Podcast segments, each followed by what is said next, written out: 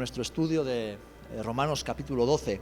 Eh, como bien recordaba nuestro hermano Dani, el miércoles pasado eh, terminábamos la parte del amor y el amor fraternal, ese amor que es característico de los hermanos y hermanas en la fe. ese amor que Dios ha derramado en nosotros por medio del Espíritu Santo y que tiene que ser manifestado de forma práctica, de forma real, de forma visible en nuestras vidas, especialmente o primeramente para los de la casa, pero también con eh, todo aquel que nos rodea. Eh, ese amor que es la marca distintiva de los hijos y las hijas de Dios. ¿eh? No nos van a reconocer por lo bien que cantemos, por lo bien que hagamos las cosas, ni siquiera por lo bien que prediquemos. Nos van a reconocer como discípulos de Jesús por el amor que tenemos los unos para con los otros. Amén y qué importante es que ese amor sea manifestado para que no haya divisiones y conflictos entre nosotros, sino que eh, veamos al hermano y a la hermana siempre como superior a nosotros. Busquemos el beneficio, eh, el bienestar, eh, la bienaventuranza de nuestros hermanos. Y si el otro lo hace con nosotros también, todos seremos bendecidos. Amén. Bien, pues hoy en el versículo 11 que Dani va a proyectar en la pantalla, dice así en lo que requiere, Romanos 12, versículo 11, en lo que requiere diligencia, no perezosos, fervientes en espíritu, sirviendo al Señor. En lo que requiere diligencia, no perezosos, sino fervientes en espíritu, sirviendo al Señor. Mira, la diligencia es una, no es un carro del oeste, ¿eh? del que estamos hablando, es una cualidad que tiene que ser visible en la vida de los hombres y mujeres que viven llenos del Espíritu Santo. ¿Por qué? Porque manifiesta el carácter de Jesús en nosotros. Jesús, el Maestro, fue diligente en todo lo que hizo, en todo lo que dijo, y lo fue hasta el final de sus días. Es una característica de un hombre y una mujer que ama al Padre y que ama al prójimo. Fijaros que todas estas eh, características o, cualidades de las que nos habla el apóstol Pablo en, Romanos 12 eh, y luego 13, cuando eh, lo extiende un poquito más, y hasta el capítulo 15, son características que, realmente definen el carácter cristiano, que nos ponen delante del espejo y nos permiten ver en cada área de nuestra vida, pues donde tenemos fortalezas, donde somos fuertes, donde somos maduros y otras áreas donde tenemos que seguir trabajando un poquito más. Pero este es el estándar, ¿verdad? Es, es la medida del carácter de Cristo a la cual el Señor nos ha llamado a cada uno de nosotros. Y como parte de esa medida, Dios nos llama a ser hombres y mujeres diligentes. Y una definición sencilla de diligencia es el esmero y el cuidado a la hora de ejecutar algo. Hacer algo con esmero y con atención, con cuidado es una prontitud de hacer algo con gran agilidad, tanto interiormente, en nuestro corazón, como en la práctica, exteriormente. Es diligencia con los demás, para con los demás, y hacerlo con entusiasmo en aquello que hacemos para nuestro prójimo. No hacerlo por obligación, ni hacerlo porque no nos queda otro remedio, ni hacerlo de mala gana. No, no, no, hacerlo con entusiasmo. ¿Por qué? Porque la palabra nos enseña que todo lo que hagamos, lo hagamos como para quién? Como para el Señor. Y creo que para el Señor todo lo que debemos hacer ha de ser con entusiasmo, ¿verdad? Aunque sea lo más pequeñito, lo más insignificante, aunque sea la tarea que a los ojos del, ser humano pues no es muy importante, sabemos que es para el Señor. Y para el Señor lo hacemos con entusiasmo. ¿eh? Así que tanto para servir al Señor como para servir a los demás, al prójimo, la exhortación de Pablo es clara. En vuestro servicio no seáis perezosos, no seáis flojos, no seáis dejaos, no dejéis las cosas siempre para mañana. Eh, uno de los grandes pecados de los españoles y de los latinos en general se llama, no es una palabrota, procrastinación. ¿Eh? El otro día hablaba con un, amigo que me decía que tiene un, amigo que es alemán. Y este amigo alemán siempre se ríe de él. Porque cada vez que le pregunta algo, bueno, ¿qué? ¿Tomamos un café? Y le dice el alemán, mañana, mañana. Oye, quedamos para mañana, mañana. Entonces dice que un día le pregunta, oye, ¿por qué siempre me dices mañana, mañana? dice, porque llevo 20 años en España y cada vez que voy a una tienda, que voy a que me arreglen algo o pido permiso para algo, todo el mundo me dice, mañana, mañana. Fue la primera palabra que aprendió este alemán en España. ¿Sabéis? Eso es terrible. Eso es terrible. ¿Saben por qué? Porque el mañana no existe. El mañana no existe. ¿Cuántas personas el Señor las llama al servicio? a poner sus manos en el arado. ¿Y cuál es la respuesta? Mañana, mañana. mañana. Señor, todavía no estoy preparado, todavía no tengo mi vida bien arreglada, todavía no tengo, tengo asuntos pendientes. ¿Y qué es lo que dice el Señor? No, no, no, no, perdona. No te estoy preguntando si tienes asuntos pendientes o tienes todo arreglado en la vida. Lo que te estoy diciendo es que dejes todo atrás y que me sirvas. Porque a Jesús Muchos le querían seguir, pero muchos no podían. ¿Por qué? Porque tenían demasiados lazos, como ven hablaba Manu hace un instante, lazos con el mundo, trampas en las que se habían metido. Amaban demasiado las cosas de este mundo. Deja que primero entierre a mis muertos. Deja que primero venda mi hacienda. Deja que primero me case. Deja que primero... Es decir, mañana, mañana. Y la exhortación del apóstol Pablo es esta. No dejes para mañana no lo que puedas hacer hoy, lo que tienes que hacer hoy. No dejemos para mañana el consagrarnos al Señor. No dejemos para mañana el servir al Señor. No dejemos para mañana el ser fieles al Maestro y el ponernos a disposición del Señor y de su obra.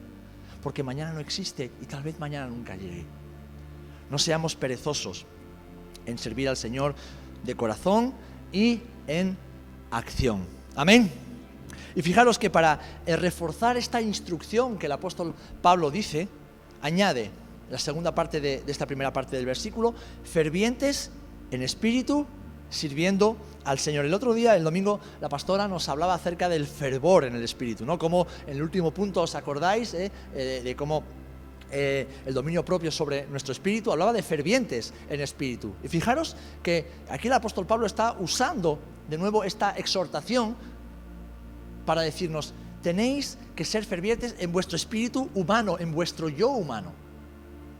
Y después habla acerca de no apagar el espíritu, como le dice a los tesalonicenses. Pero aquí está diciendo que cada uno de nosotros no podemos ser personas apocadas, personas eh, dejadas, personas que, que enseguida se vienen abajo y dejan que el tiempo pase. No, no, no. Somos hijos de un Padre que nos ha dado vida. Un Padre que ha llenado nuestras vasijas con dones, con talentos, con capacidades, pero sobre todo nos ha llenado con el dunamis, con el poder del Espíritu Santo. Y eso transforma todo nuestro ser y es el Espíritu de Dios el que ha dado vida a nuestro espíritu, que antes estaba muerto. El Espíritu Santo ha venido, ha dado vida y por lo tanto el Señor nos dice que debemos vivir con un espíritu fervoroso delante de Él y delante de los hombres. Amén. Ser fervientes en espíritu significa que nuestro espíritu humano, o sea, nuestro yo, está siempre dispuesto a obedecer al Espíritu Santo que ha venido a morar dentro de nosotros. No es eh, una actitud religiosa, no, no, es una disposición de corazón. Esa disposición que como bien nos eh, me lo has puesto fácil, hermano, te voy a usar como ejemplo, hoy. que como bien ha expresado el hermano, escucha una historia, escucha una realidad, una situación, y de repente su espíritu humano, su yo interior se entristece, se compunge. ¿Y qué hace el Espíritu Santo? Le dice, ora por esa persona, llámala y ofrécele la respuesta que necesita, que soy yo. ¿Y el hermano qué hace? Obedece. Eso es un espíritu fervoroso. Es un espíritu que está siempre dispuesto a salir de la zona de comodidad, salir de la zona de confort en la cual a todos nos gusta vivir, ¿verdad? Porque a todos nos gusta vivir cómodos y tranquilos y que no se nos estropeen los planes. Pero el Señor nos llama a ser interrumpibles. Es decir, ser capaces de dejar de hacer todo lo que estemos haciendo y obedecer la voz del Espíritu Santo. Y eso es vivir con un espíritu fervoroso. Porque además cuando lo hacemos, quien se glorifica es el Señor. Y nuestro prójimo es beneficiado, es bendecido. Amén. Así que el apóstol Pablo en este versículo nos exhorta a vivir no permitiendo que nada impida la obra del Espíritu Santo en nuestras vidas. Y por eso es tan necesario la cita que os eh, decía hace un instante de 1 de Tesalonicenses capítulo 5 versículo 19, no apaguéis el Espíritu. Y aquí se está hablando del Espíritu Santo. No apaguéis ese fuego que se ha encendido en vuestros corazones, como comentaba el hermano Daniel hace un instante, ese primer amor que se encendió en un, en un momento en el cual Cristo vino a nuestras vidas. ¿Por qué el Señor tiene que estar constantemente recordándonos de volver al primer amor? ¿Por qué? Nos pasa como en las relaciones matrimoniales muchas veces. Nos acostumbramos a la relación, nos acostumbramos a la persona que tenemos al lado y ya damos por descontado las cosas. Yo doy por descontado que mi mujer me quiere, doy por descontado que me va a cocinar platos bien ricos, doy por descontado que me va a respetar, o viceversa. Y entonces dejamos de cuidar, dejamos de honrar Dejamos de alimentar ese fuego que un día nació cuando nos conocimos y nos enamoramos. Y con el Señor nos pasa exactamente igual. Nos acostumbramos a vivir en la bendición de Dios. Nos acostumbramos a, saber que Dios nos ama, a saber que Dios nos perdona cuando nos equivocamos. Nos acostumbramos a saber que Dios responde a nuestras peticiones cuando se lo pedimos. Nos acostumbramos a su presencia y la damos por descontado dejamos de honrarla, dejamos de valorarla, dejamos de ser conscientes que vivimos en la presencia de un Dios santo, de un Dios puro, de un Dios omnisciente que ve y discierne cada pensamiento, cada intención, lo más profundo de nuestro corazón. Y lo que ese Dios quiere no es castigarnos cada vez que nos equivocamos, no, no, no, no. Ese Dios quiere tener intimidad contigo y conmigo. Ese Dios quiere que nos paremos con Él, que estemos con Él, que nos acostumbremos, sí, a su voz, pero ¿para qué? Para ser portadores de su voz. Que nos acostumbremos a su presencia, sí, para ser portadores de su presencia. Que seamos tan sensibles a su voz, que cuando nos hable, seamos tan fervientes que ni siquiera nos planteemos obedezco o no obedezco. No, no, no. Actuemos en obediencia a la voz del Espíritu Santo. Estaba leyendo, no lo tengo aquí en las notas, pero eh, el Señor me lo está trayendo a la mente, eh, leyendo hoy en el Evangelio de, Lucas, a ver si lo, eh, si lo encuentro, porque recordaba precisamente, sí, aquí está, Lucas capítulo 14, versículo 33. Fijaros, el Señor está enseñando acerca de lo que cuesta seguir a Cristo, lo que cuesta seguirle. Y en el versículo 26 dice así, si alguno viene a mí dice, no aborrece a padre, a madre, a mujer e hijos, a hermanos, hermanas, y aún también su propia vida, no puede ser mi discípulo. Aquí el Señor no está diciendo que no amemos a nuestros padres porque sería una contradicción. No está diciendo que no amemos a nuestros hijos porque sería un error. No está diciendo nada de eso. Lo que el Señor está diciendo es que nuestro primer y gran y único amor por encima de todos los amores tiene que ser Jesús que no puede haber ningún otro amor que supere ese amor, ni siquiera que se le acerque. Que el, que llene nuestra mente, nuestro corazón, nuestros deseos, nuestras aspiraciones, sea Jesús y amarlo cada día. Y dice, añade el versículo 27, y el que no lleva su cruz y viene en pos de mí, no puede ser mi discípulo. Yo pensaba acerca de lo que estamos hablando, ¿no? de ese fervor al cual el Señor nos llama como hijos e hijas de Dios. ¿Qué diferencia hay entre un creyente y un discípulo? yo me hacía esta pregunta, ¿qué diferencia hay entre un creyente y un discípulo? Bueno, creyentes hay muchos, hay muchos. Pero discípulos, porque muchos creyeron en Jesús durante su ministerio en la tierra. Pero ¿cuántos siguieron de verdad a Jesús? Unos pocos hombres y unas pocas mujeres.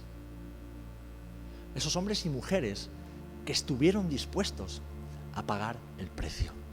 Hombres y mujeres que estuvieron dispuestos a caminar cerca del Maestro sabiendo que eso les ponía al mundo de espaldas. Hombres y mujeres que estuvieron dispuestos a caminar cerca de Jesús sabiendo que eso les iba a granjear el odio, la persecución, el rechazo la burla y la pérdida de muchas cosas materiales.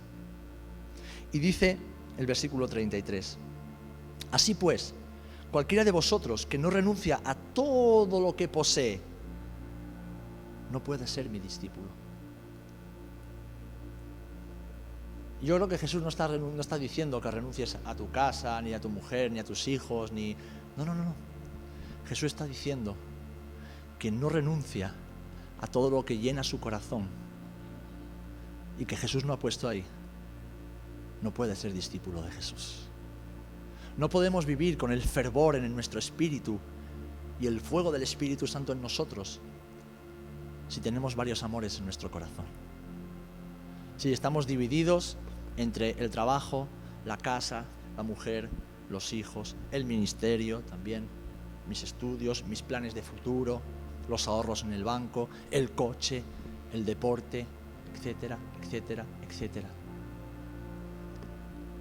Un discípulo, una discípula de Jesús, que vive con un espíritu ferviente por y para el Señor, es un hombre y una mujer que tiene un único amor. Y ese amor se llama Jesús. Y el apóstol Pablo lo encarnó, lo encarnó en su vida.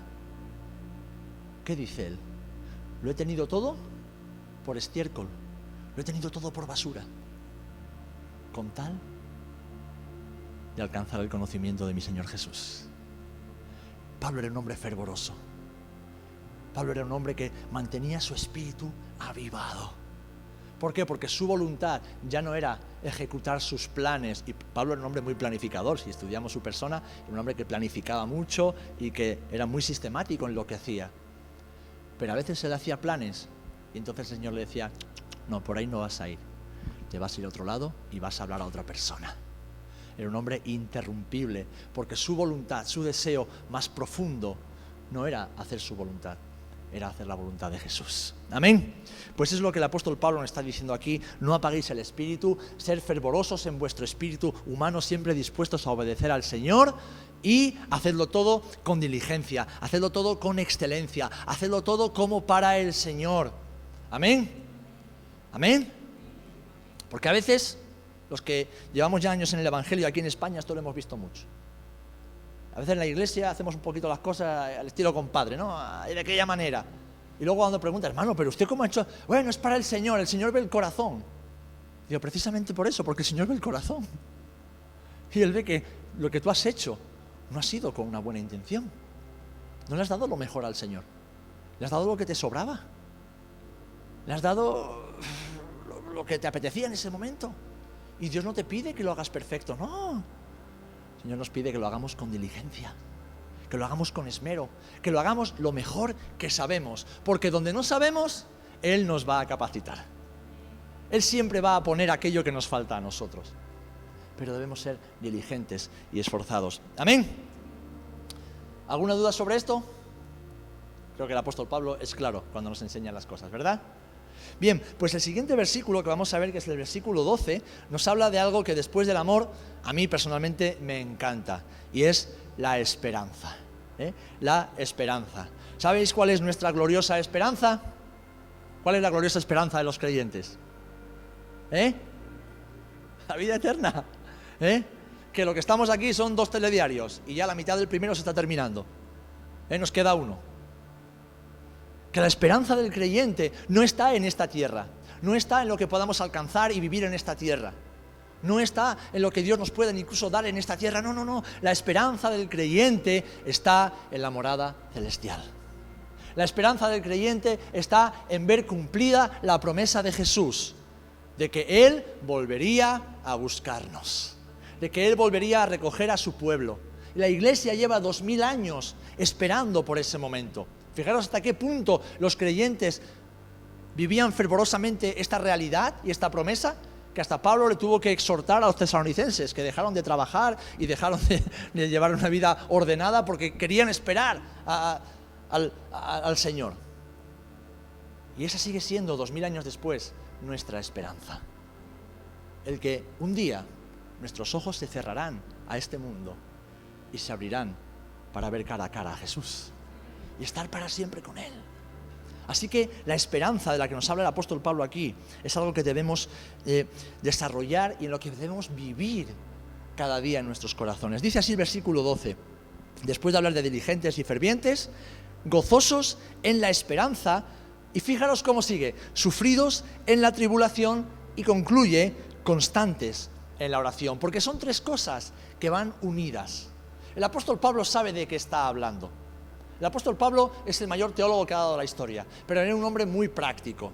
Era tan práctico que muchas de sus cartas y muchos de sus mensajes teológicos fueron escritos desde la cárcel, desde las tribulaciones, desde las prisiones, desde los azotes, desde las lapidaciones, de todas aquellas experiencias que él padeció por causa del Evangelio. Y de esos lugares, de esos momentos, el Señor ha sacado las enseñanzas más gloriosas que el ser humano ha podido extraer de una pluma. Así que, fijaros, dice, gozosos en la esperanza. El motivo de nuestro gozo es la esperanza que tenemos en Cristo. Amén. ¿Saben por qué muchas veces los creyentes perdemos el gozo? ¿Perdemos la alegría? Porque ponemos nuestra esperanza en otras cosas y en otras personas que no son Cristo. Ahora, cuando vivimos con nuestros ojos y nuestro corazón puestos solamente en el autor y consumador de nuestra fe, en aquel que es la fuente del gozo y de la esperanza, y sobre todo una esperanza fundamentada en sus promesas, y Cristo que es Dios no es hombre para equivocarse ni para mentir, sino que Él cumple todo lo que promete. Y él prometió, en primer lugar, que él se iría, sí, pero que lo haría para preparar un lugar mejor. En segundo lugar, que aunque él se iría, él estaría con nosotros todos los días hasta el final. ¿Y por medio de quién? Por medio de su Espíritu Santo. Que él no nos dejaría solos ni huérfanos, sino que nos convenía que él se fuera físicamente para que cada uno de sus hijos y discípulos, a lo largo de la historia, hasta que él volviera, pudiera vivir con la presencia de Jesús en ellos. Y esa presencia, junto a las promesas de Cristo en su palabra, son las que nos dan esperanza. Son los que mantienen viva la llama en nuestros corazones. Y esa es esa esperanza la que nos permite, hermanos y hermanas, perseverar en los tiempos de prueba y en los tiempos de sufrimiento. Porque creo que todos, ¿eh? a estas alturas de la vida, en algún momento hemos experimentado o estamos experimentando el sufrimiento. Por circunstancias personales, por circunstancias familiares, por cuestiones de enfermedad, por circunstancias laborales, incluso ministeriales, pero sea por lo que sea, creo que a esas alturas ya todos hemos experimentado en ocasiones un sufrimiento profundo y doloroso, ¿verdad? ¿Qué es lo que nos mantiene firmes? ¿Qué es lo que nos permite seguir hacia adelante y no tirar la toalla? La esperanza que tenemos en Cristo la esperanza que tenemos en su palabra, en sus promesas y en su regreso y la eternidad con Él. Amén. De hecho, en Romanos, el apóstol Pablo, en el capítulo 5, en ese mismo pasaje con el cual él quedó impresionado y empezó a entender lo que era la salvación por fe y todo desarrolló después en, lo que conocemos como la reforma, ¿no? Eso que activó el resorte en su corazón para entender el Evangelio de Jesús. Romanos 5, en el versículo 2 en adelante, dice, y nos gloriamos en la esperanza de la gloria de Dios. Y no solo esto, sino que también nos gloriamos, fíjate, en las tribulaciones, en las pruebas, en las dificultades, en el sufrimiento, sabiendo que la tribulación produce paciencia. Y la paciencia, prueba. Y la prueba, esperanza. Y la esperanza, mis amados hermanos, no avergüenza.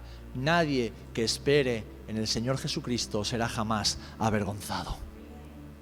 Porque el amor de Dios ha sido derramado en nuestros corazones por el Espíritu Santo que nos fue dado. La Biblia no engaña, la Biblia no nos miente. Y es clara en cuanto al sufrimiento y las pruebas. Y la Biblia nos enseña, tanto por el testimonio de los personajes que en ella se nos presentan, como por las enseñanzas del Maestro, como por las enseñanzas de los apóstoles, la Biblia nos enseña que tarde o temprano las pruebas llegarán a la vida del creyente y llegarán aún más a la vida de los verdaderos discípulos y discípulas de Jesús. De hecho, Jesús, cuando estaba despidiéndose de sus discípulos, en Juan 16:33 les dice, estas cosas de todo esto que os, he, hablado y está hablando de las pruebas y tribulaciones venideras, cuando Él ya no estuviera, estas cosas os he hablado para qué? Para que en mí tengáis paz, para que en mí tengáis shalom, es decir, una paz integral, total. En el mundo, fijaros, en el mundo, donde estáis, donde os quedáis, tendréis aflicción, tendréis sufrimiento, tendréis dolor, pasaréis por pruebas, pero confiar, yo he vencido al mundo. Yo he pasado por todas esas pruebas, yo he pasado por todas esas tribulaciones, yo he pasado por todas esas tentaciones, dice el Señor, y yo he vencido. Si vosotros permanecéis en mí, vosotros también permaneceréis. Y esa es nuestra esperanza, que ya Jesús abrió el camino y lo único que tú y yo debemos hacer es transitar tras las pisadas del Maestro. Amén. Y el apóstol Pablo, en 2 Timoteo, añade y recuerda esto mismo.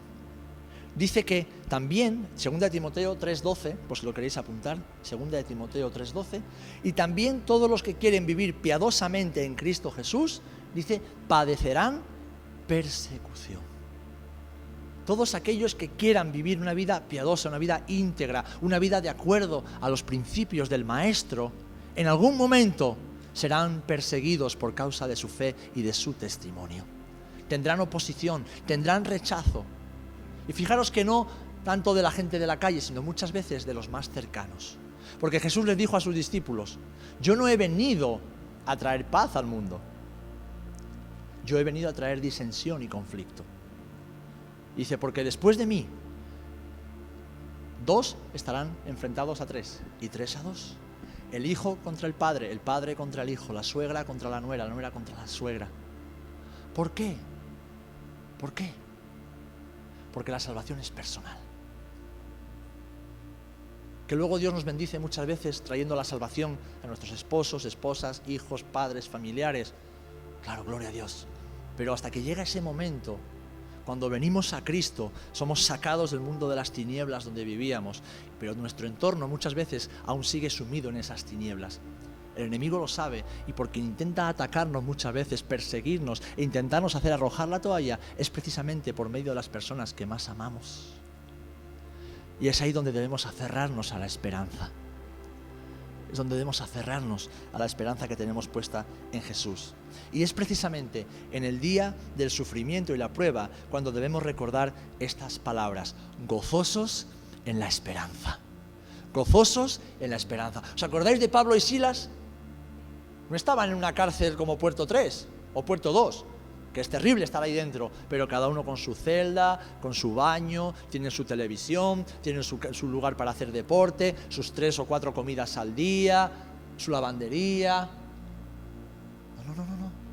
Estaban en una mazmorra, seguramente mugrienta, maloliente, oscura, húmeda, y no estaban sentados en un sofá cómodo, estaban atados con grilletes, y seguramente habían sido golpeados habían sido vituperados. Y como en ocasiones Pablo escribió, habíamos perdido toda esperanza de seguir con vida. ¿Y qué estaban haciendo Pablo y Silas en la cárcel? ¿Qué estaban haciendo? Orando, en primer lugar, orando, no perdieron la comunión con el Maestro. Sabían que aunque estuvieran encerrados, el Maestro estaba allí con ellos. Y en segundo lugar, una vez que esa comunión reavivó el fuego, dice que cantaban salmos, cantaban himnos al Señor. ¿Por qué? Porque eran libres.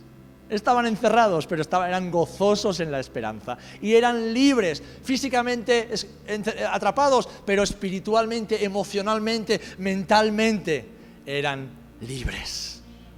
¿Y qué pasó? Que Dios hizo un milagro.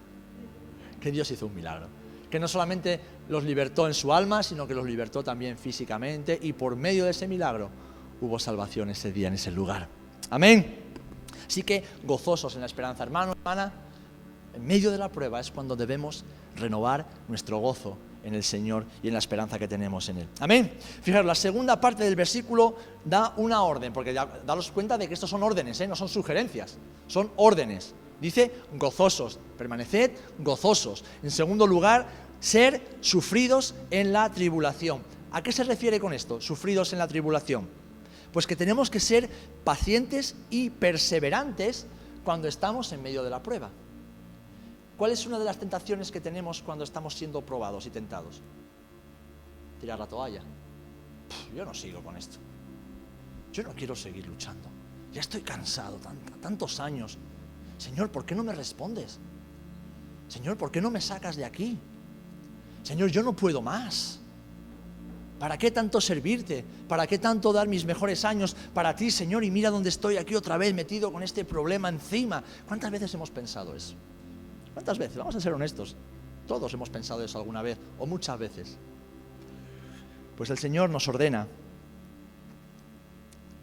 que en ese momento seamos pacientes, porque la prueba produce paciencia, y que seamos perseverantes que no estamos atravesando nada que Dios no esté permitiendo. Y si el Señor permite que estemos ahí, es porque Él sabe que podemos soportar eso y salir victoriosos.